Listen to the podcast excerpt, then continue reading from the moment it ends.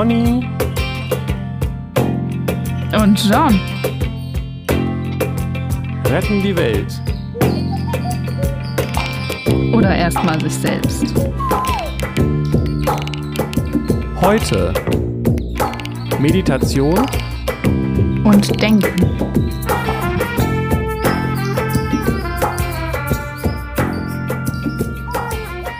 Ja, wir wollen.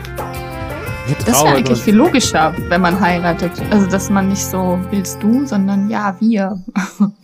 Wollen wir. Hm.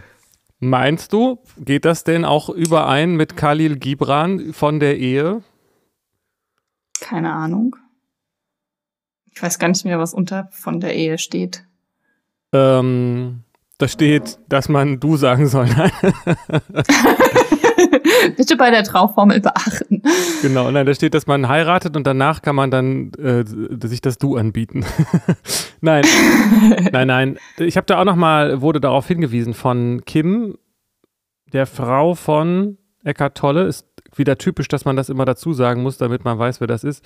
Weil andersrum sagt das, glaube ich, nie jemand. Aber ähm, die auch was zu dem Thema gesagt hat. Und das klang sehr nach diesem Khalil Gibran von der Ehe, dass, ähm, dass man in der Partnerschaft sich äh, nicht zu sehr aufeinander stützen sollte. Das ist in Ordnung, wenn man das mal tut, aber man soll zwei Säulen sein und man, ich, bei Khalil Gibran heißt es sinngemäß irgendwie, man soll den Wind zwischen sich tanzen lassen oder irgendwie sowas. Ne? Also man soll nicht aus demselben Kelch trinken, sondern sich gegenseitig ein, aber sich gegenseitig eingießen.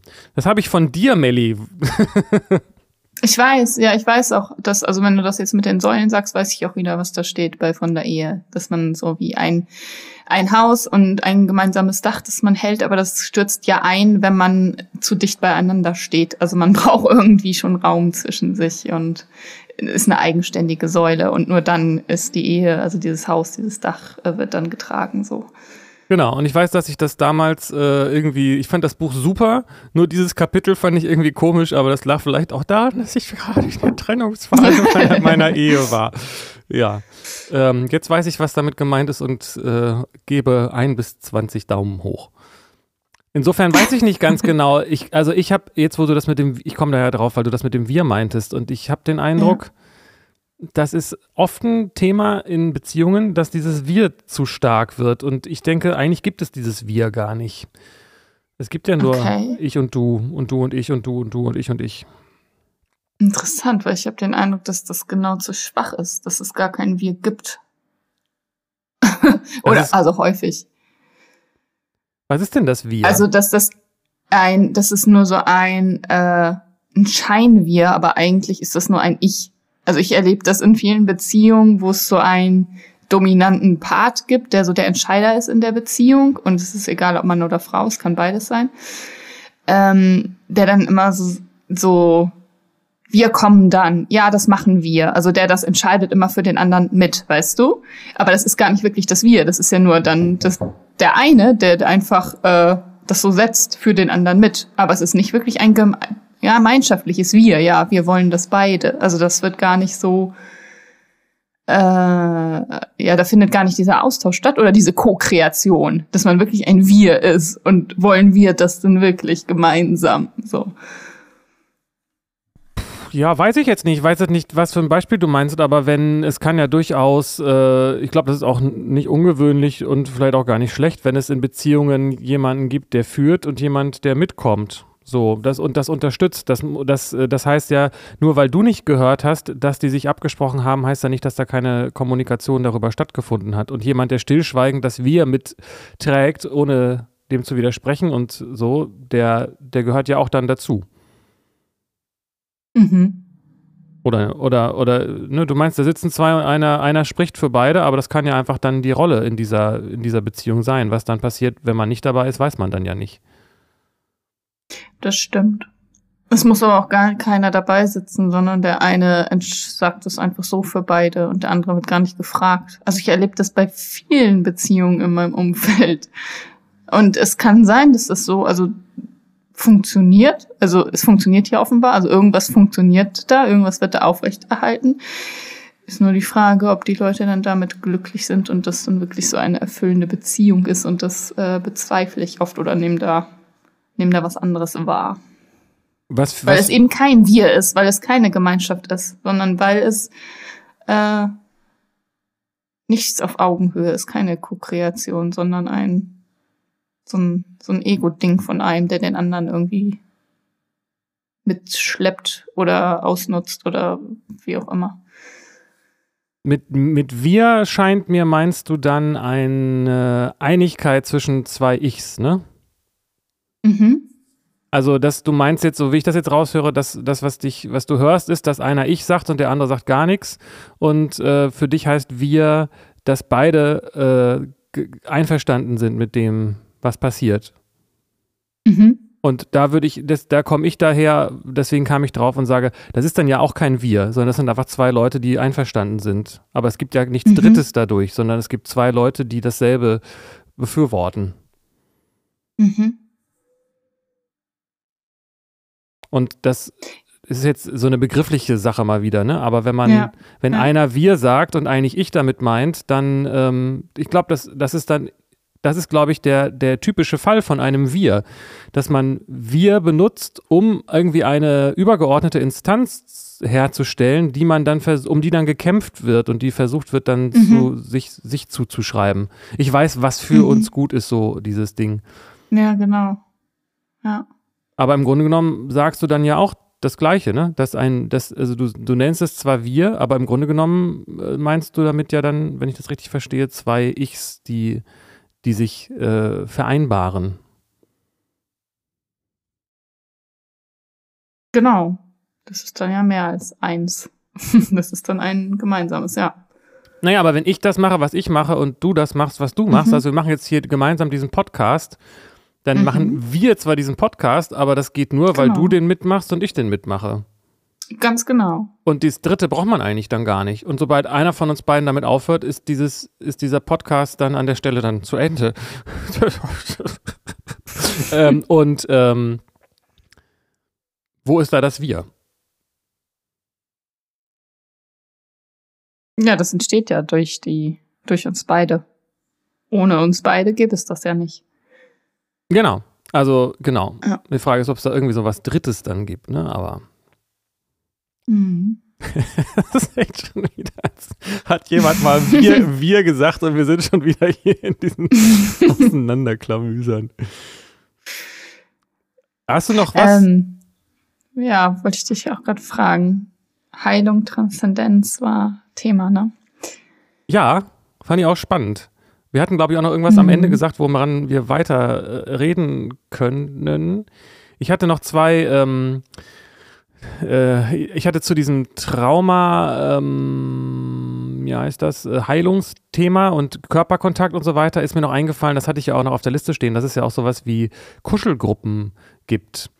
Ähm, habe ich, gibt auch sogar einen Wikipedia-Eintrag dazu, habe ich mir nochmal angeguckt und ähm, das finde ich interessant. Also, wo es wirklich explizit angeleitet um Gruppenkuscheln geht, ohne sexuelle, ne, was auch immer das dann heißt, ähm, Intention. Und ähm, das ist, scheint wohl sehr heilsam sein zu können, wie ich das so da gelesen habe. Die Idee finde ich auch gut. Ich weiß, dass es nicht für jeden was ist. Ich bin sehr zwiegespalten für mich mit diesem Thema. So, ich glaube, es wäre für mich nichts, aber, äh, aber vielleicht müssten wir es mal einfach ausprobieren. So, ne? Aber es ist bestimmt, bestimmt gesund.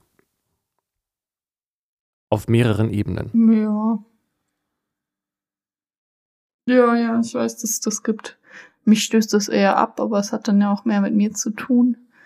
Und ich war ja, und ich war, man weiß halt halt dann nie mit welcher, mit welchem Beweis, mit welcher Intention nehmen die anderen daran teil. Sind die auch traumatisiert wie ich und an Heilung interessiert und ganz vorsichtig? Oder sind die da, weil äh, die da dann was ausleben wollen, kompensieren wollen und äh, ein, denen sich da ein Angebot bietet und die, also weißt du, Ja, das ist doch dasselbe. Was ist jetzt der Unterschied zwischen all dem, was du gesagt hast? hm. Naja, man kann ja, hat nicht die Garantie, ähm, dass sich da nicht doch jemand übergriffig verhält oder das ausnutzt oder wie auch immer. Also nicht Ja. ein, äh, an einem heilsam, achtsamen Kontakt miteinander interessiert ist und auch zur, mit dem, mit der Intention Selbstheilung auch sich dahin begibt. Ja, ja. So, also, das weiß ähm, man ja nicht. Nee, das weiß man nicht, aber das ist ja nicht so, dass du, äh, man, dass man, wenn man, also wenn man es nie ausprobiert, weiß man es nicht. Und wenn man feststellt, Mhm. dass es passiert, kann man, ist man ja dem nicht ausgeliefert. Man ist ja nicht gezwungen zu irgendwas.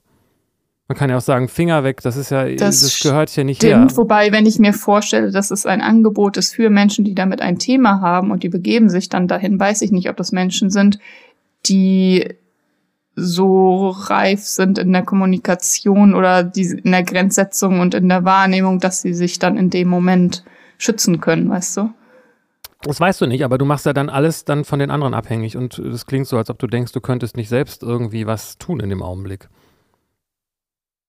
Ja, wenn man traumatisiert ist, was Körperkontakt angeht, weiß ich nicht, ob Ja. man das dann tun kann in dem Augenblick. Nee, genau. Ähm, so wie ich das verstanden habe, ist das aber genau die Sorge, die alle haben und genau das, worauf dann auch bei der Anleitung und insgesamt, äh, wo da darauf geachtet wird, dass genau das das ist, was da nicht stattfindet, sondern genau das andere. Und bei YouTube steht tatsächlich drin, ähm, dass äh, die Erfahrung von den Leuten, die das entwickelt haben, der ist, dass die Frau, äh, dass die Männer eben nicht dahin gehen, um, um Frauen irgendwie anzutatschen sozusagen oder anzubaggern. Ähm, und ich glaube, dass der aller, allergrößte Teil der Männer auch so nicht ist, sondern dass die wenigen, Mhm. die sich so übergriffig verhalten, dann den Ruf von allen anderen zerstören und die dann auch äh, die anderen in den Konflikt bringen und sagen, okay, ich darf eine Frau nicht anfassen, weil dann bin ich ja gleich so ein doofer Macho-Typ. Und, ähm, Ja. und, ich, und das andere ist, dass die Frauen ähm, das auch mitbekommen, so wie ich das verstanden habe, und dann ihr Verhalten Männern gegenüber auch ähm, verändern und sich dann auch trauen, sie äh, ohne Angst vor Zurückweisung zu, zu Dates einzuladen und so. Ähm, und, und dass es eben eine gesunde Sache ist. Und ich kann das total gut nachvollziehen, dass wenn das gut läuft, und das ist nicht ganz unwahrscheinlich, dass das gut läuft, dass es für alle Beteiligten super ist, weil man eben plötzlich genau in diesen Energiemodus kommt, wo man merkt, ah, es geht hier gar nicht immer um irgendwie sowas Komisches, sondern es ist eigentlich was Ja. Gutes und wir sind eigentlich Menschen und, äh, und dazu gehört auch ein Körper. Und ich glaube, das kann ganz, ganz, ganz viel Vertrauen und Selbstbewusstsein und, äh, verstärken. Fällt mir nur so ein, war jetzt keine Idee für, für dich oder mich oder sonst was, sondern das fiel mir nur so ein, dass das ja auch noch so, so, so ein, eine Sache ist, die es Mhm. gibt, die ich irgendwie interessant finde, weil ich nehme mal an, dass es auch Zeiten und Kulturen gab, wo das äh, einfach, wo man da nicht das institutionalisieren musste, so eine Kuschelparty. So. mhm.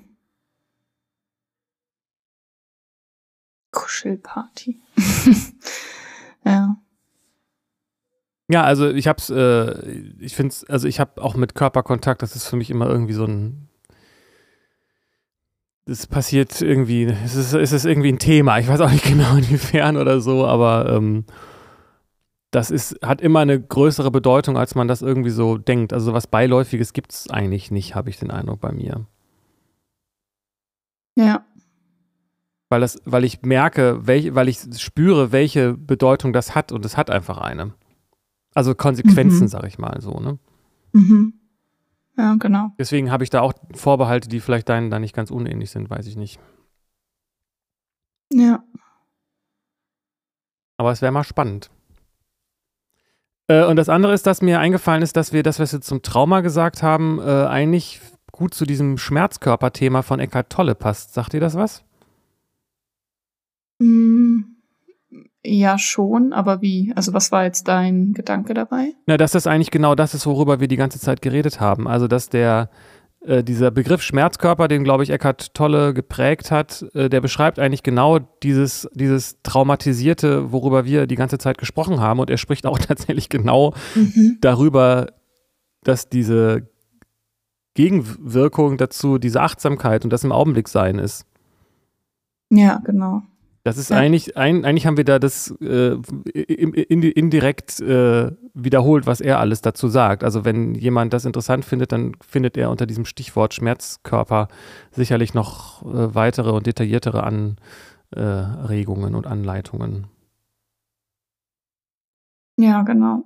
Ja, stimmt. Ja, ist ein gutes Stichwort in Bezug auf Trauma. Stimmt.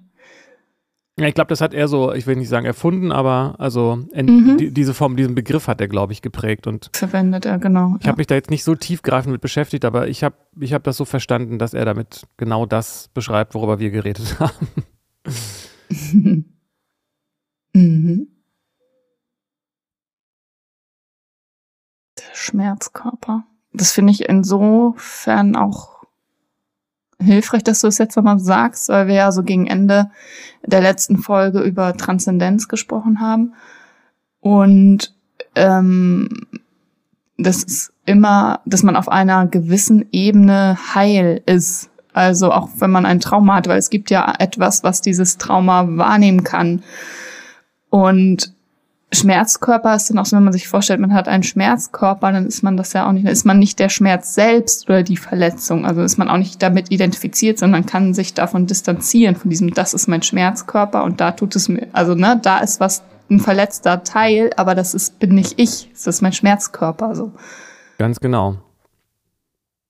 Und das ist, ähm, deswegen ist das auch so heilsam weil man und das ja. und, und sein Gegenmittel lautet da, dazu eben auch dieses Sein im Augenblick, also einfach das wahrzunehmen, was da ist, weil das aus diesen Sorgen, die die zeitliche Komponente betreffen, also was kann jetzt Schlimmes passieren oder was ist mir Schlimmes passiert, äh, dann haben die eigentlich gar keine Chance. Mhm. Dann haben die keine Chance, was meinst du? Naja, wenn, also wenn, wenn man im Augenblick ist, dann hat ja die Zukunft und die Vergangenheit keine Macht. Okay, okay. Also zumindest, sagen wir mal so, anders formuliert, um auch da wieder dieses, dieses beobachtende Zeugenbewusstsein, Transzendenz oder wie auch immer man das nennen will, ähm, äh, stattfindet, dann, ähm, mhm. dann hast du ja, ähm, dann siehst du eben, dass der Schmerz nicht du bist und ähm, das, das ist ja alles auch an, an eine Zeitlichkeit geknüpft. Also nur, wenn ich mir Sorgen mache, äh, Sorgen kann ich mir nur machen, wenn ich an die Zukunft denke. Ja.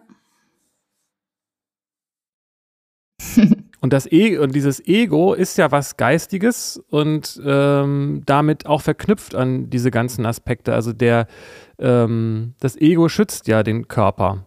Und wenn man im Augenblick ist, dann äh, tritt diese Bedeutung davon in den Hintergrund.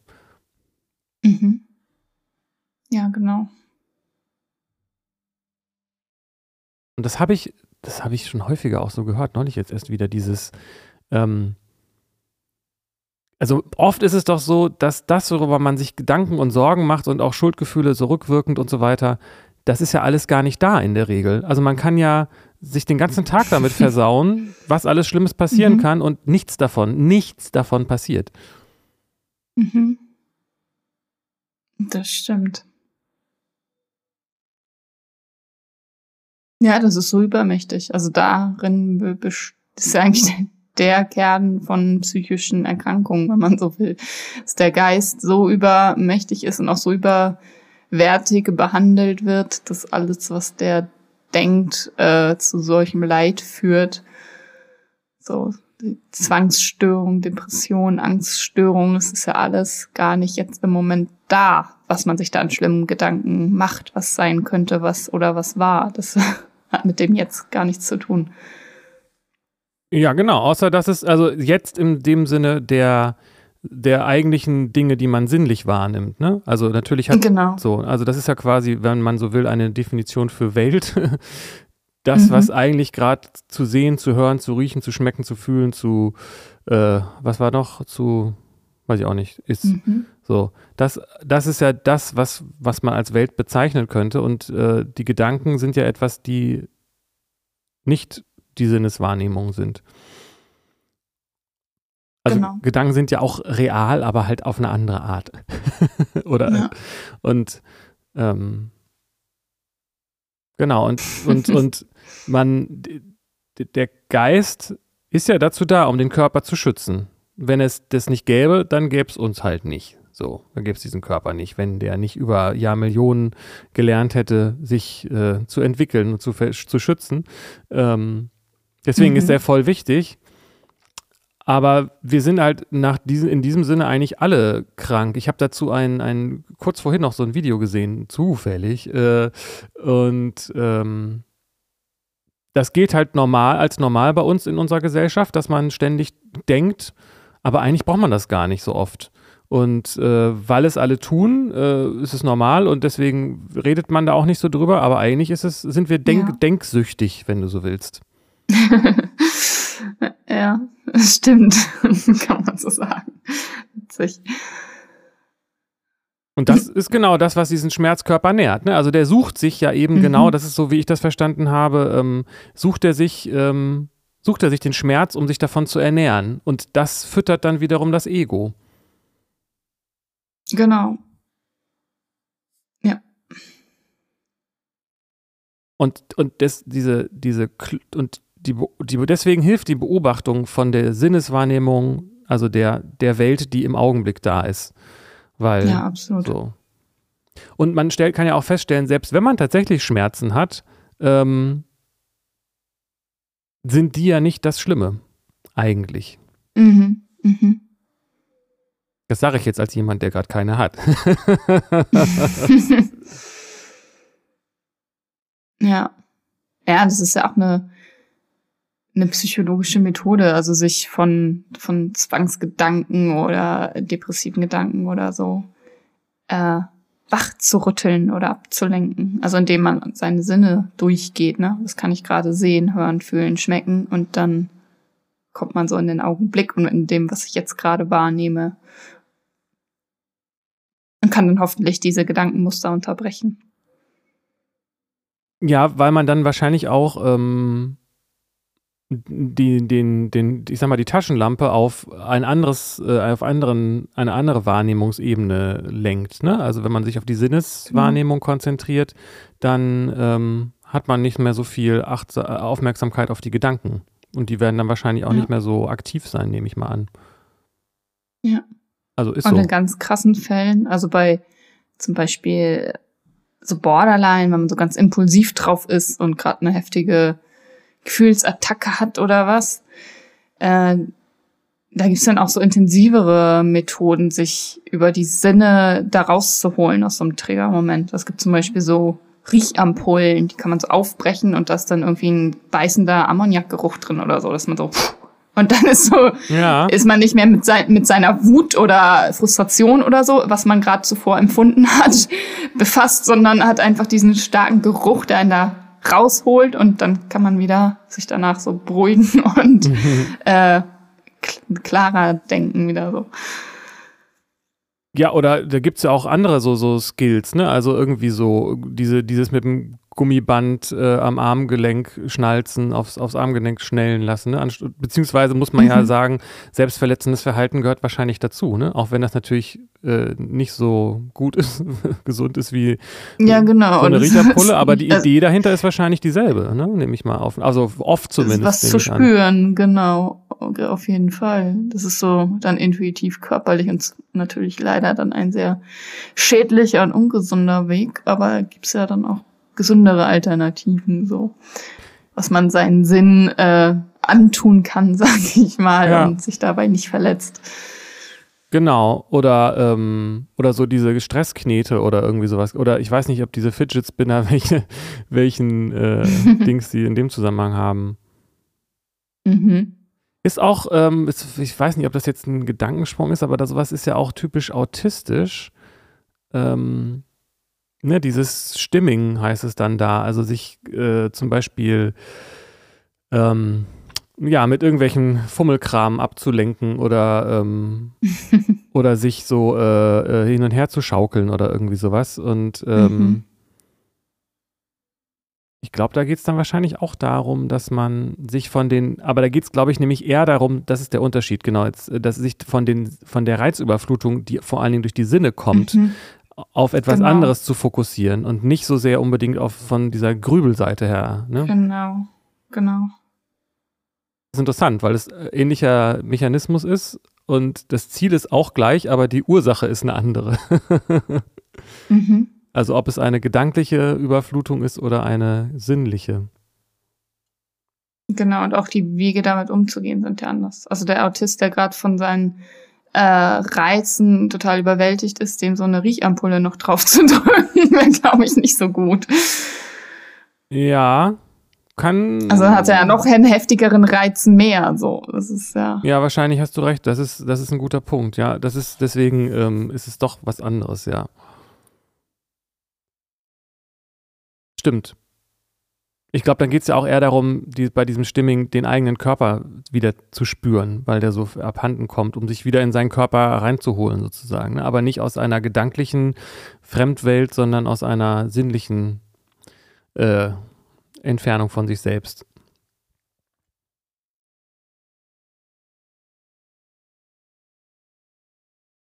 Ja. Ja, weiß ich gar nicht. Also genau genommen ist in dem Moment, in dem man überflutet ist von Reizen, braucht man ja, ja eine Ablenkung entweder davon oder einen Schutz, also dagegen. Und ähm, dieses Hin und Her wiegen, also dieses Wippen, dieses hospitalistische, das ist so ein sich, sich selbst wiegen quasi, ist was, was Schützendes und oder auch Kopfhörer aufsetzen, Stille, also sich zurückziehen in ein dunkles Zimmer, Rollos runter machen, was auch immer, sich eher eher abschotten. So, ja, also ja. ich weiß nicht, ob es darum geht, so mehr in den Körper zu kommen oder den den Körper zu schützen vor dem, was da außen los ist. Ja, naja, das ist natürlich, äh, wenn man sich, äh, wenn man die äh, Sinnesreize dann verringern kann, dann ist ja gut. Aber das ist dann, ähm, das ist ja, führt ja dann oft zu so einem Zusammenbruch. Ähm, mhm. ähm, so, und das und dann äh, das ist, passiert ja vor allen Dingen in Situationen, wo das nicht geht und dann schreit man und schlägt um sich mhm. oder oder bricht in sich mhm. zusammen und macht gar nichts mehr mhm. und ähm, dieses Stimming wird wahrscheinlich dann in dem Augenblick ähm, he trotzdem helfen, äh, sich irgendwie zu beruhigen. Ne? Das hat was damit zu tun, das, sich selbst mhm. zu schaukeln, so vielleicht. Ja, genau. Jetzt noch ein sehr assoziativer äh, Aspekt, äh, der in eine andere Richtung geht, aber ich habe das, äh, das bei den äh, jüdischen praktizierenden äh, Menschen, die machen ja auch auf diese WIP-Bewegung. Ne? Das hat da eine Tradition. Ich hatte neulich Vorträge dazu allgemein zur, zur Kabbalah ge gesehen und da war einer, der regelmäßig zwischendurch mal so gewippt hat. Und ich dachte, was ist das denn? Und natürlich kennt man das so von der mhm. Klagemauer mhm. und aus den, aus den Studien der Texte, dass die Leute, wenn sie lesen oder rezitieren, dass sie, sich, dass sie dabei so nach vorne und so nach hinten gehen. Habe ich mich auch gefragt, was, ob es da einen Zusammenhang gibt und was das soll. Aber ich habe es, das hat irgendeine Funktion und auch eine Bedeutung. Ich weiß nicht, ob das jetzt in, mhm. auch in diese Richtung geht wie bei den Sufi, die diese Derwische, die sich im Kreis drehen, um in so eine Ekstase zu kommen. Und äh, irgendwie ist das alles, äh, hängt das doch alles so ein bisschen zusammen, habe ich den Eindruck. Ja, ja, kann sein. Interessant, stimmt. Ja, genau, das, ja, genau, um, das ist jetzt, wo du das sagst, um in eine Ekstase zu kommen. Also bei diesem Stimming, das ist ja was, äh, was Rhythmisches. Also man schaukelt hin und her, man wippt auf und ab, man tippt irgendwo gegen, man fängt an, was aufzuzählen. Also man hat einen Rhythmus, der ein, ja, in einen anderen Zustand versetzt. So. Da muss es jetzt nicht unbedingt um Ekstase gehen, aber schon ein, ein, ja, wie ein, ein Benebeln oder so, also durch den Rhythmus. Ja, das finde ich sehr spannend, weil, also ich meine, ich habe das auch so gelesen, dass es bei den Juden ein, ähm, also nicht sozusagen Zufall ist, sondern das ist Teil, das ist nicht, das ist nicht, auch wenn es vielleicht ungewohnt aussieht, ist es nichts Krankes, sondern das ist bewusst und trainiert, das so zu machen. Ne? Mhm. Und ähm, ich frage mich, ob das äh, zu diesem Thema passt, was mich seit einiger Zeit auch immer verstärkt beschäftigt, wo ich jetzt selber gar nicht mehr so ganz genau weiß, wie viel wir darüber geredet haben, aber über diesen ähm, feinstofflichen Körper. Ähm, und ich würde sagen, dass dieses Wippen und auch dieses äh, Drehen der Derwische wahrscheinlich dazu führt, dass der grobstoffliche Körper äh, stärker in den Hintergrund tritt und was du meinst mit Ekstase mhm, oder vielleicht auch mhm. Trance, ich weiß nicht, ob das vielleicht der bessere Begriff ist genau, da an der Trance, Stelle, genau. dass der, ähm, der, dieser Traumkörper ähm, stärker zum Vorschein kommt und dass man so ein mhm, bisschen mhm. den, den herbeiwippt. Genau. Richtig, genau, ja, ja. Es geht um einen Trancezustand, genau. Genau, das meine ich mit benebeln. Mir ist Trance nicht eingefallen. Also sich selbst irgendwie in den anderen Zustand versetzen, ja. Ja. Und äh, also ich, ich habe da immer, ich mache da interessante Erfahrungen mit und experimentiere damit auch immer mal wieder. Ähm, und, ähm, und das, da ist einfach ganz offensichtlich was. Also das ist, äh, es ist zu, ähm, zu zuverlässig, dass, das, dass da was ist äh, und, und es ist zu stimmig in der Gesamt, ähm, Gesamtverständnis des, des Universums, ähm, als dass ich das leugnen könnte. So. Also was war das zum Beispiel neulich? Da haben wir irgendwie auf einer Wiese gesessen. Genau. Und äh, die, mit der ich da war, die ging dann irgendwie zwischendurch pinkeln und ich habe mich dann hingelegt und habe mich einfach so auf diesen äh, Energiekörper konzentriert. Und den so betonen, sag ich mal, und den, den Grobstoffling so ein bisschen fallen lassen. Und dann habe ich so gedacht, die kommt jetzt gerade und schleicht sich an. Und dann habe ich geguckt und dann war sie aber nicht da. Und das pass passiert ein paar Mal. Aber ich habe das wirklich irgendwie quasi gehört, wie sie sich angeschlichen hat. Ähm. Und das war so ein total krasser Traumzustand, ne? Also so ein Wachträumen irgendwie, aber der sich sehr realistisch anfühlte. Und es ähm, ist bei mir auch häufig so, dass ich ähm, beim Einschlafen schon Sachen höre, die nicht da sind. Ähm, Mhm. Und im Traum hat man ja auch so eine Sinneswahrnehmung. Also der, der, die, der, ja, klar. Das heißt, es ist aber ja was Feinstoffliches sozusagen. Und dann, wie sich da die Geschichte dann schön abrundete, war, als sie dann zurückkam, habe ich ihr das erzählt. Und dann meinte sie ja, ich habe, als ich gegangen bin, kurz überlegt, ob ich das machen soll. Mhm. So. Ähm, und ich finde das super faszinierend. Ähm, und da kommt man auch hin in diesen Zustand durch, durch Meditation halt und durch ja, mhm. ist auch eine Übungsfrage. Es geht eigentlich relativ schnell, wenn man das ja. kann. Ja, ja, genau. Ist auch, ähm, entsteht auch, habe ich auch äh, mit, mit meinem Lendenobst schon drüber gesprochen. Es ist da, gibt es irgendwelche ähnlichen Erfahrungen. Das ist ja gerade bei den jungen Leuten, gibt es ja dieses Shifting. Sagt ihr das was? Hm, ich habe es schon mal gehört, aber ich weiß gerade nicht mehr, was damit gemeint ist die würden sich dagegen verwehren, das als luziden Traum zu bezeichnen, sondern die sagen, so wie ich das verstanden habe, dass sie tatsächlich ja. in eine andere Dimension äh, reisen. Wobei mhm. ich jetzt mhm. sagen würde, Potato, Potata, nennt es wie ihr es wollt, ist doch am Ende sowieso dasselbe. ja, ja. Was ist denn ein luzider ja. Traum, wenn nicht eine Reise in eine andere Dimension? So. das finde ich super spannend, weil die halt, die ganz Jungen hier, Gen Z, dass die jetzt nochmal auch so eine spirituelle Praxis meinen, neu zu erfinden, aber letztendlich äh, da auch ja sowas damit entdecken, so, ne? Also, dass die mhm. ja so mhm. forschen.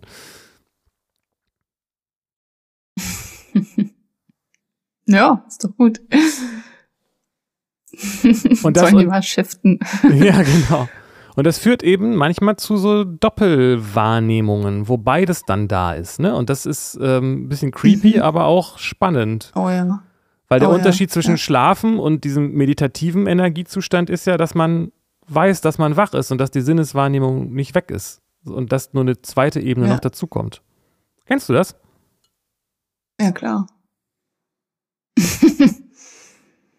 Natürlich, ich glaube, jeder, der regelmäßig meditiert, kennt das. Ist interessant, ne? Dass das so, so, ähm, denke ich auch, dass es so ist. Und trotzdem wird da nicht so viel drüber geredet, ne? Vielleicht meditieren auch gar nicht so viele Leute, wie ich denke. ja, oder es wird nicht. Ja, es ist komplex, ne? Also einmal rückt es ja schon immer mehr in, in einen gesellschaftlichen Diskurs, Meditation und verschiedene Zustände und sowas. Andererseits wird das natürlich als Spinnerei und das sind ja alles Esoteriker und die sind ja sowieso dann alle rechts und so. Das ist ja jetzt mit Corona ganz stark aufgekommen, nochmal so eine oh, wer alternative Heilung und so betreibt und das, also ganz großer Humbug. Und dann gibt's ja aber auch noch diesen Kanal äh, Self-Care, Meditation, Yoga, wo es einfach nur was Kapitalistisches ist und man macht das so und gezwungen und macht es aber gar nicht wirklich. Also äh, es ist so ein, so ein Scheinding. Ich muss jetzt meditieren und komme aber gar nicht in den Zustand, bin auch gar nicht daran interessiert, sondern glaube einfach, es zu brauchen, weil es jetzt dazugehört und ich muss ein Foto davon mir machen, wie ich meditiere oder so. Also so, es ist ja sehr unterschiedlich, wie, wie Menschen das machen, warum sie das machen und wie sie das dann sehen. Aber wer das, also wer wirklich meditiert und da, das, das übt so und das nicht bewertet als was, als Humbug oder als äh, Selbstoptimierungs, äh, whatever, der kennt diesen Zustand. Das kann ich mir gar nicht anders vorstellen. Der setzt ja dann ein, wenn man das übt. Äh, ich, ich verstehe jetzt gerade nicht ganz, was ich, ich kann mir das gerade nicht so ganz vorstellen, wie jemand sozusagen fake meditiert. Habe ich das so, ist das richtig, habe ich das richtig verstanden? Ja, wenn, wenn er sich innerlich dagegen wehrt, also das gar nicht wirklich anerkennt als etwas äh, Hilfreiches oder gar nicht interessiert ist daran, das zu tun, sondern das tun muss, so wie ich muss jetzt ins Fitnessstudio, damit ich die Kalorien abtrainiere oder ich muss dies, das, also so ein, so ein Ablauf im Tagesplan und sich hinsetzt und aber gar nicht in die Ruhe kommt, sondern einfach nur sich hinsetzt und weiter denkt und denkt und denkt. Geht das? Also ich frage mich, ich hätte jetzt gesagt, meditieren. Das geht voll. Setz dich hin, mach was du willst, ob das nun aus Druck oder aus sonst was macht. Ist, also sich hinzusetzen, das kann gar nicht schaden. Also wenn man es jetzt nicht nur zwei Minuten lang macht, ne? Aber auch das ist besser als nichts, würde ich sagen. Also ich hätte gesagt, meditieren ist immer gut für nichts. ah, nee, ich meine für, ist immer gut. ist immer gut für nichts. ja, ist ja so ein Zen-Spruch. Meditieren. Nee, es kommt schon auf die Intention an, ob du meditieren willst oder nicht. Wenn du es nicht willst, dann wirst du es auch nicht. Und was passiert dann? Dann sitzt du da einfach und dann denkst du nach über Sachen. Aber äh, du meinst, also du meinst, es gibt Leute, die sagen, ich mache das jetzt zur Selbstoptimierung und ich, ich mache es aber nicht so richtig. Also ich glaube, irgendwann man kann ja nicht mal so, es ist total schwierig, die ganze Zeit da zu sitzen und ohne dass es eine, und, und sich gegen die Wirkung zu wehren. Das halte ich für sehr, äh, sehr herausfordernd. Nee, es ist nicht ein sich dagegen wehren, sondern, also als würde die eintreten und man müsste was tun, um das abzuwehren, sondern die, die tritt gar nicht ein, weil man ja nicht wirklich meditiert. Man kommt gar nicht zu sich. Man will sich auch gar nicht hören. Man, äh, lenkt sich weiter ab durch das Außen, durch seine Gedanken ähm, und tut nur so, als würde man meditieren. Weil eigentlich glaubt man da gar nicht dran, dass das funktioniert und will das auch gar nicht wirklich.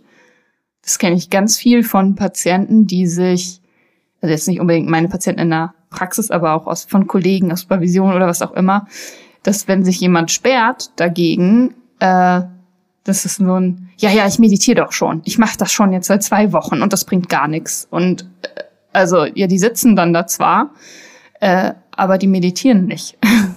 Ja, äh, ich, weiß nicht, ich frage mich, ob es äh, ein, eine richtige Art des Meditierens gibt, aber ähm, ich glaube, wenn man das ein Jahr lang täglich eine halbe Stunde gemacht hat, dann kann man, dann, dann, dann, dann dann kann man drüber reden. Aber gut, wenn mir jemand sagt, ich habe mich äh, heute hingesetzt und habe hab 30 Sekunden gehockt und habe immer noch gedacht, funktioniert ja gar nicht, dann ist es ja klar. Aber es gibt, ich habe den Eindruck, wenn man sich, es ist eine Vermutung oder so ein Glaube oder was, aber wenn man sich einfach die Zeit nimmt und sich hinsetzt, dann passiert was. Das muss man natürlich machen. Ja, aber ich glaube auch, man muss es mit der Intention machen, dass man jetzt meditieren will. Wenn man Wenn den nicht hat, hält man das gar hat. nicht durch. Äh, ja, genau. Aber dann macht man es halt auch nicht. Genau. Und dann, aber ich wollte, aber dann, wenn man es nicht macht, dann hat man die Wirkung nicht, aber nicht deshalb, weil, weil man falsch meditiert hat, sondern weil man nicht meditiert hat. Also einzig falsche genau. Meditieren ist, nicht zu meditieren. ja, genau. So, aber ich, also ich höre das häufiger, so dieses, äh, es ist so paradox, dass dann jemand sagt, ja, eigentlich sollte ich das wohl mal machen, aber ich kann das nicht, ich denke dann so viel dabei und so. Aber das, ich denke, das ist dann so, als wenn ich sage, ich, äh, ähm, weiß ich nicht, ich äh, sollte Sport machen, aber ich, äh, ich kann das nicht, weil wenn ich anfange zu joggen, dann bin ich nach fünf Minuten schon außer Atem. Deswegen ist das wohl nichts für mich. ja, genau. Das erfordert eben eine Übung und man muss das erst eine Weile lang machen. Und äh, die, viele sagen halt dann vorher schon, das ist nichts für mich. Also ohne es je auszuprobieren oder es nur ein, zwei Mal auszuprobieren und dann übt man ja gar nicht wirklich. Das ist so wie ja Klavierspielen ist nichts für mich. Ich kann das nicht. Ich habe das jetzt zweimal ausprobiert. Genau, genau. Und mein Eindruck ist, dass dieses ähm, die Wirkung und die Effekte, die das hat, die, die kommen einfach. Einfach nur, wenn man sich hinsetzt. Und wenn man am Anfang so viel Gedanken hat oder was auch immer man denkt, was Meditieren sein müsste. Also ich bin auch nicht der Ansicht, dass zu sitzen ohne zu denken die einzige Form, die einzig richtige Form der Meditation ist mhm. oder so. Ähm, mhm.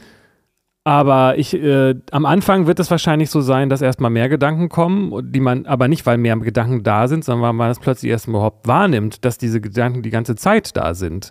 Und vorher mhm. hat man es vielleicht verdrängt und denkt dann, dass es durch die Meditation schlimmer wird, aber im Grunde genommen heißt es nur, dass man mal die, dieses Fass aufgemacht hat und sieht, was da alles drin los ist. Ähm, aber ich nehme an, dass einfach nur dieses sich hinsetzen dazu führt, dass sich das beruhigt.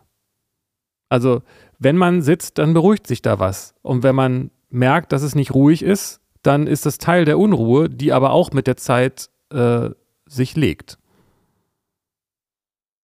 Ja, aber es gibt schon noch ein paar Bedingungen. Also du musst auch sitzen bleiben, nicht also hin sich hinsetzen und dann merken, wenn die Gedanken irgendwie da sind und noch mehr werden wieder weggehen, sondern da drin bleiben. Sonst kommt man ja nicht in ein in den Prozess, dass sie dann auch wieder leiser werden oder ganz verschwinden.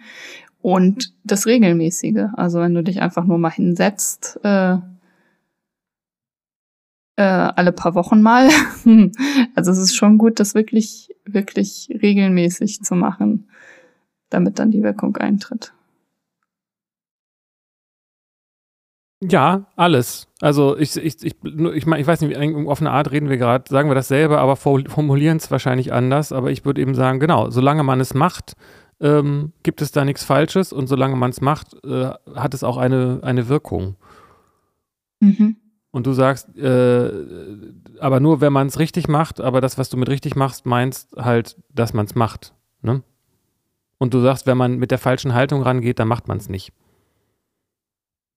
Ja, also wenn man nicht offen dafür ist und das gar nicht will, dann macht man es nicht. Dann geht man da ja wieder raus oder gar nicht wirklich rein. So. Mhm.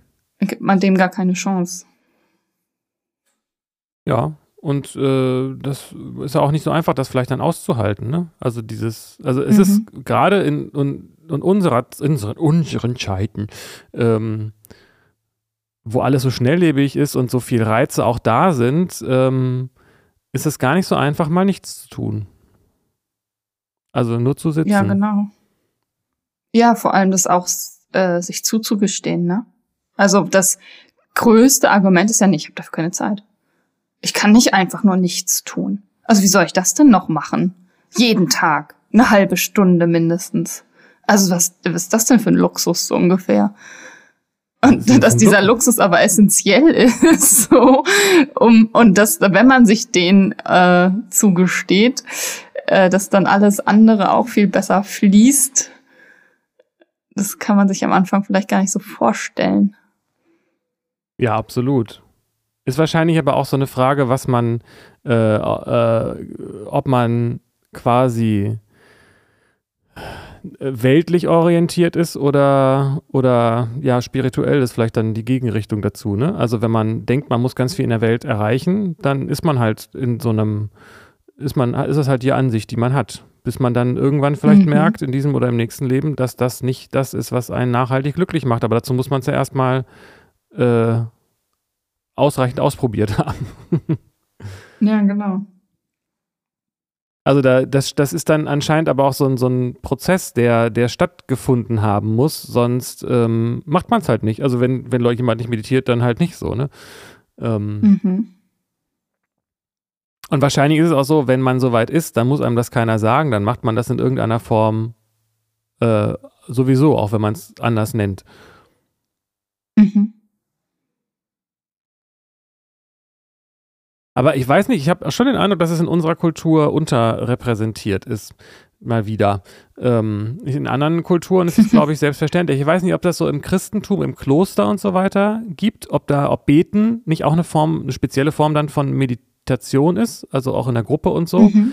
Ähm, aber so im, ja, oder vielleicht auch im Islam, ne? Da gibt es das ja auch, diese, diese, dieses fünf, fünfmal am Tag beten und so, ist, ist ja eine Form auch sogar ein bisschen Mhm. von Yoga, so, ne? Auch im katholischen, diese, diese, dieses Aufstehen, Hinknien und so weiter, das ist ja sehr ähnlich wie dieser äh, Gebets, äh, Gebetsbewegungen. Ist, ist ja auch ist gar nicht weit von Yoga, äh, Körperhaltung Ja. und so weiter entfernt. Und ähm, aber so in unserer Das modernen es, glaube ich, in jeder Religion. ja, würde ich mich auch nicht wundern, wenn, genau. Und So, ähm, eine, so was Ritualisiertes, was einen zur Achtsamkeit verhilft. ja, und was auch so ein bisschen tagstrukturiert und Mhm. ähm, nochmal so diese, es ist, ist ja auch dann äh, Bhakti, ne? Also, dass man dann Gott, Gott verehrt damit auch. Das hängt ja alles, kommt, Genau. kommt ja alles dann zusammen. Ähm, aber so ist interessant, dass das jetzt die äh, der Kapitalismus dann als Business-Schulung äh, Mhm. Schulung sozusagen wieder auch auf der Ebene nochmal wieder einführt. Ja, genau. Aber ist bei uns, ich weiß nicht, wer bist du dann da drauf gekommen? Doch wahrscheinlich auch dann durch irgendwelche Auf, selbst. Äh, auf Meditation? oder ja, genau. Durch Veit Lindau. Ja, also durch sowas, wie heißt man das, selbst Persönlichkeits. Persönlichkeitsentwicklung. Sowas, Ja, genau. damit habe ich mich beschäftigt und ähm, habe da natürlich an allen Ecken gehört, Meditation, Meditation. Und es hat bei mir dann aber auch eine ganze lange Weile gedauert, bis ich es ausprobiert habe erstmal, weil ich das auch am Anfang so, ah, was für ein so Kram, Quatsch, brauche ich nicht. So. Äh, und irgendwann, keine Ahnung, hatte ich so einen Moment der Klarheit, so eine Einsicht. Und dachte, ich mach's jetzt, ich mach das jetzt halt. Äh, und habe das gemacht. Und dann dachte ich so, ja, okay, mhm, interessant. Okay, ich versuch's jetzt mal regelmäßig. Und das war am Anfang echt so, boah, ey, mit zwei Jobs und alleinerziehend mit Kind, wie soll ich mir jetzt die Zeit noch abzwacken? Soll ich noch früher aufstehen als eh schon und äh, abends, wenn ich müde bin, das dann auch noch mal machen oder wie? Und hab ich dann aber gemacht. und, und das geht. Also die Zeit ist da. So. Und vor allem, wenn man es dann macht, dann äh, also das hat ja mir jetzt zu, zu so viel verholfen, zu so viel Energie und äh, Freude und Gelassenheit, dass dieser Invest sich sowas von ausgezahlt hat. ja. Ja, also. Das ist ja das Spannende, das ist ja das, was ich auch sage. Es ist, ähm, äh, es, es hilft auch, äh, also es ist jedes bisschen hilft, ne? Also ähm, auch, auch im, im praktischen Alltag, auch wenn, also ob, un- unabhängig davon, ob man das jetzt macht, um irgendwie äh, die Erleuchtung zu finden oder um allgemein im Alltag besser klarzukommen, für beide Sachen hilft es. Ja.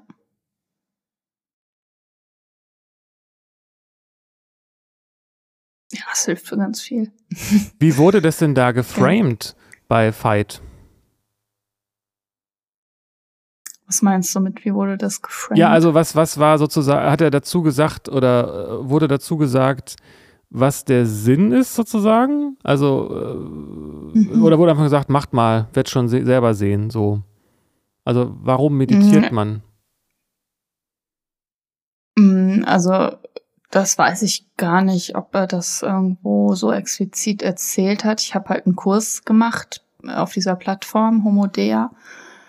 Ähm, und Meditationen waren Teil dieses Kurses. Also es gab halt auch ein Meditationsangebot, um diese Kursinhalte zu vertiefen oder an, bestimmte, bestimmte Sachen dazu bearbeiten auf diesem Weg.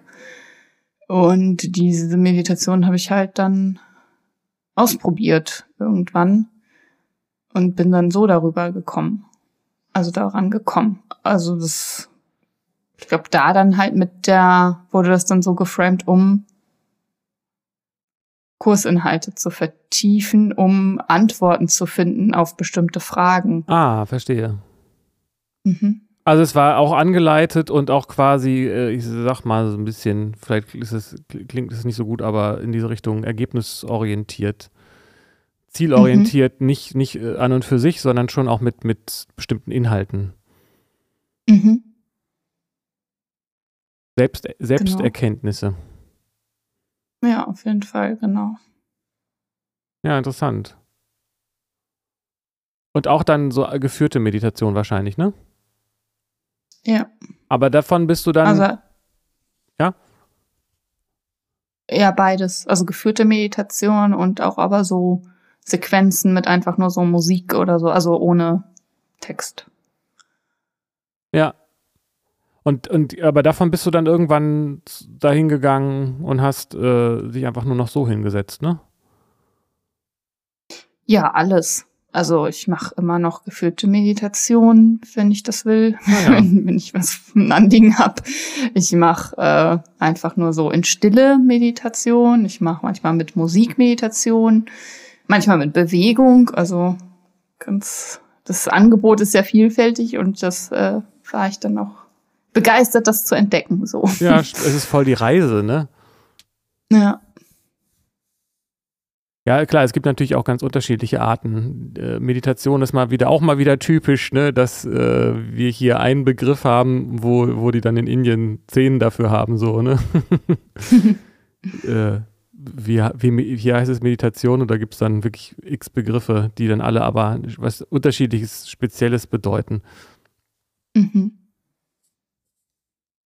Genau. Es gibt auch noch Trance-Tanz oder Schütteln-Meditation. Also es gibt ja so viel Verschiedenes, was man machen kann.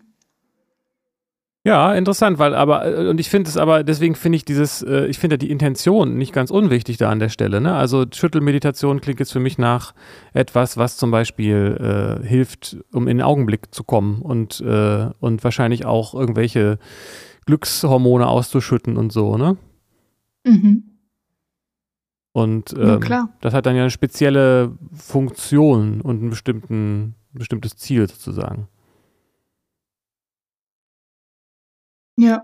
Oder in äh, bei Advaita Vedanta, wo ich gerade ja so drauf abgehe, da gibt es äh, auch, wird, werden zwei Arten von Meditationen äh, erwähnt. Einmal die, die hilft, den Geist zu fokussieren und zu beruhigen und dann die äh, Selbsterforschungsmeditation, wo man äh, ja so. Und genauso gibt es das ja auch im, im Zen, wo man entweder einfach nur so sitzt, nur, oder wo man diese Koans äh, versucht zu knacken. Das sind ja völlig unterschiedliche Sachen. Sieht von außen vielleicht nicht so unterschiedlich aus. Aber, und hier wird es dann einfach beides Meditation genannt. Ja, genau, stimmt.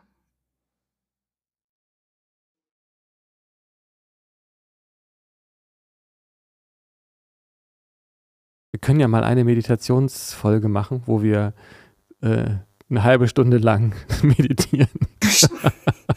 Einfach still sind. Ja. Das hat, das hat Harald Schmidt doch, glaube ich, ein paar Mal gemacht, ne? So, dass er, das hat, das hat für Aufruhr gesorgt, aber als er mit seiner Show so frei da unterwegs war, hat er, glaube ich, zwischendurch auch einfach mal ganz lange einfach nichts gemacht. voll, voll irritierend ich weiß nicht wie lange, ob er es mal eine ganze Show durchgezogen hat oder so, aber ich, also, ich weiß es nicht mehr ganz genau, aber ich erinnere mich, dass da irgendwie sowas war. Voll geil. Steht da einfach hin, setzt sich an den Tisch, guckt in die Kamera. weiß ich nicht. Jetzt? Ja. ja, das ist auch sowas. Das ist aber auch genau sowas äh, in unserer Gesellschaft hier. Äh, und jetzt, dann sitze ich da in Stille und dann, wie, ich soll jetzt hier eine halbe Stunde sitzen? Oder eine Stunde, vier Stunden? Jeden Tag? Was? Da kann ich doch in der Zeit kann ich doch ein Business gründen. Oder hä, es muss doch irgendwas passieren. Was mache ich denn jetzt? Und also ich kann noch tausend andere Dinge machen mit der Zeit. Zeit ist Geld, bla bla bla. Und also es ist irritierend, einfach nur zu sitzen. Und es ist vielleicht auch peinlich. Also das merke ich, wenn ich so mit Gruppen oder in Klassen in der Schule das erste Mal mit Kids zum Beispiel meditiere. Ist das immer so ein bisschen, manche kichern, manche tuscheln, manche so, hey, ist jetzt ja alles still, ist ja irgendwie komisch. Also es ist ganz komisch auszuhalten am Anfang, bis irgendwann das angenehm ist und alle das dann wollen und merken, ah, es fühlt sich doch gut an. Ja, das ist, äh, das ist, ähm, hat aber, denke ich, auch wieder mit dem Thema von vor einer halben Stunde zu tun, dieses, ähm, äh, diese Sucht nach Denken und, äh, und Erlebnis, sag ich mal, und so, ne? Ja, genau. Auch wenn, wenn das eigentlich ein Fake-Erleben ist, weil wenn man sich einfach auf das wahrnimmt, äh, konzentriert, was da gerade wahrnehmungsmäßig einfach da ist, dann ist das ja die geilste äh, Show aller Zeiten. so. Und das Denken, ja. es ist eigentlich wie der Knapper mit der Chipstüte, der die ganze Zeit Geräusche macht, die aber eigentlich überhaupt nichts Wertvolles beitragen in der Regel. Mhm. ja. So. Das Denken. Der Nachbar ist das, der ist der Nachbar mit der Chipstüte. Rahme ich mir mal einen Spruch. Ähm, und dabei, man braucht es halt eigentlich meistens nicht. Es ist nicht so, dass es alles scheiße ist, aber es ist eben dieses Problem, dass man sich, dass man sich, das sagt, glaube ich, Eckart Tolle auch, dass man zum Sklave seiner Gedanken ist und nicht andersrum. Eigentlich sollte man denken, wenn man es, wenn man das für notwendig hält und wenn man es nicht not, wenn es nicht notwendig ist, kann man es einfach lassen. Mhm. also kann man offensichtlich nicht, aber das kann man lernen, so. Ja, genau. Das kann man lernen, richtig. Ach, das, ja genau, dieses, das selbst zu regulieren, zu kontrollieren oder bewusst zu denken und das einzusetzen oder, ja, das ist sehr hilfreich. Dann ist, das ist nämlich, das hilft dann auch gegen diese Erschöpfung. Also das Denken erschöpft ja auch so unfassbar. Das ist so anstrengend eigentlich. Das ist so eine Energie, die da ver, verbraucht. Und wenn man die, genau, das ist nämlich das mit, durch Meditation, deswegen lädt einen das so auf. Weil wenn du das schaffst, durch Meditation das auszustellen einfach, dann hast du die ganze Energie ja bei dir. So. Und die wird nicht dauernd einfach verpufft durch das Denken.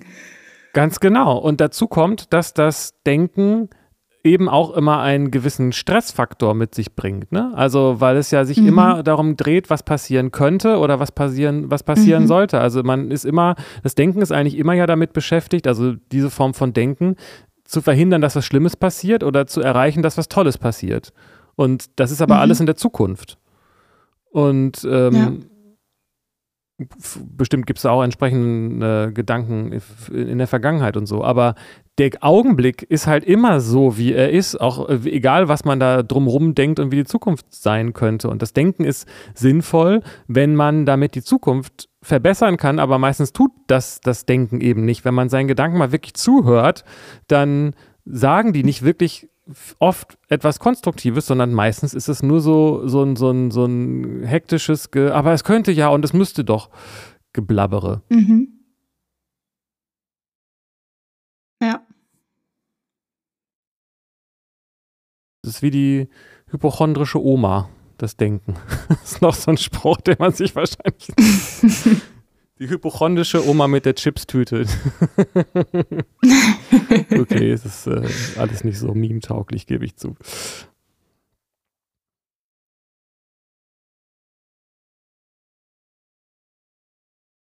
Und um den, um das, was mhm. da ist, um das geht es doch eigentlich, ne? Also könnte man zumindest erstmal so festhalten. Also das, was man wahrnimmt, ähm, Sinnes, über die Sinneswahrnehmung im Augenblick, das ist, das ist die Welt und die kann man erleben. Richtig. Ah, und das ist dann schon ganz schön heilsam. Ja. Und da ist auch so ein intuitiver Aspekt, dass, äh, dass das Denken eigentlich in dem Augenblick, wo es sich wirklich so praktisch orientiert, ähm, viel viel besser auch irgendwie auf eine Art funktioniert. Ne? Also das ist ja auch so, eine, so, ein, so ein Irrglaube, dass dieses, das Intelligenz und all das, was man dann so rumdenkt, dass das irgendwie konstruktiv ist, beziehungsweise dass es besonders schlau ist. Ne? Also ähm, man wird dann schon auch das Richtige mhm. intuitiv tun, wenn man sich auf das konzentriert, was gerade da ist. Ja, genau. Und zwar in aller Ruhe und Gelassenheit.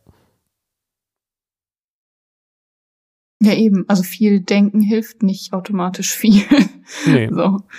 Wenn das nicht konzentriert ist, äh, äh, nützt das ja gar nichts. Nee, und vor allem auch nicht, wenn es quasi dann immer von Lust oder Angst getrieben ist, ne? Also, beziehungsweise ja. das, das befeuert. Mhm. Genau, das merkt man ja auch in der ich erinnere mich an so manche Klausuren oder so, wenn da irgendeine Aufgabe war und ich saß davor und je mehr ich drüber nachgedacht habe, desto komplizierter wurde es und dann, pff, wenn ich dann so damit abgeschlossen habe und ach ja, dann mache ich die Aufgabe halt nicht und wollte schon abgeben, dann kam auf einmal so ein, eine Eingebung, ach ja, nee, so ging das ja und dann zack, zack, zack hingeschrieben. So. Also das Denken kann einen äh, verkrampft auch manchmal ganz schön viel und verbaut Lösungswege. So. Ja, genau, das ist genau das, ne? Also beziehungsweise zumindest dieses, äh, die Angst, ne? Die das, die, das Denken versucht dann ja gegen die Angst zu helfen, dabei produziert es sie letztendlich selbst. ja. Das hatte ich auch oft andersrum, dass ich, äh, oder, oder so wie du es beschreibst, ich hatte eigentlich, ich glaube, ich war in vielen Dingen nicht so besonders gut, insbesondere auch nicht in Prüfungen so, aber worin ich gut war, war sagen wir mal, 95 Prozent von dem zu, abzuliefern, was ich konnte. Und darauf konnte ich mich irgendwie auch verlassen, weil ich einfach irgendwie gedacht habe, ist ja sowieso alles scheißegal.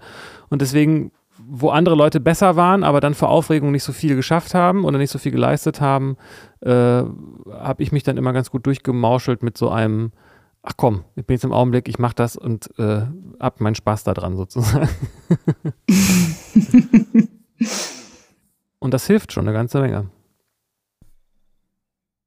Ja. Ja. Ich war, also wir sind jetzt ja schon wieder am Ende. Wir hatten in der letzten Folge am Ende halt noch die Frage, wie ist das denn, wenn man etwas transzendiert hat? Wie fühlt sich das an oder wie kann man das merken oder so? Stimmt, das war das. Ja. Aber dann haben wir halt die Frage noch offen. Wir haben ja noch ein paar Folgen, macht ja nichts. Aber ich wollte nicht, dass die so ganz in Vergessenheit gerät. Nee, finde ich gut, dass du es nochmal rausholst. Dann ja. ist es äh, quasi ein Cliffhanger, der dieses Mal nicht gelöst wurde, aber vielleicht dann ja beim nächsten Mal. Vielleicht. Wir tragen ihn jetzt so lange ein. Genau.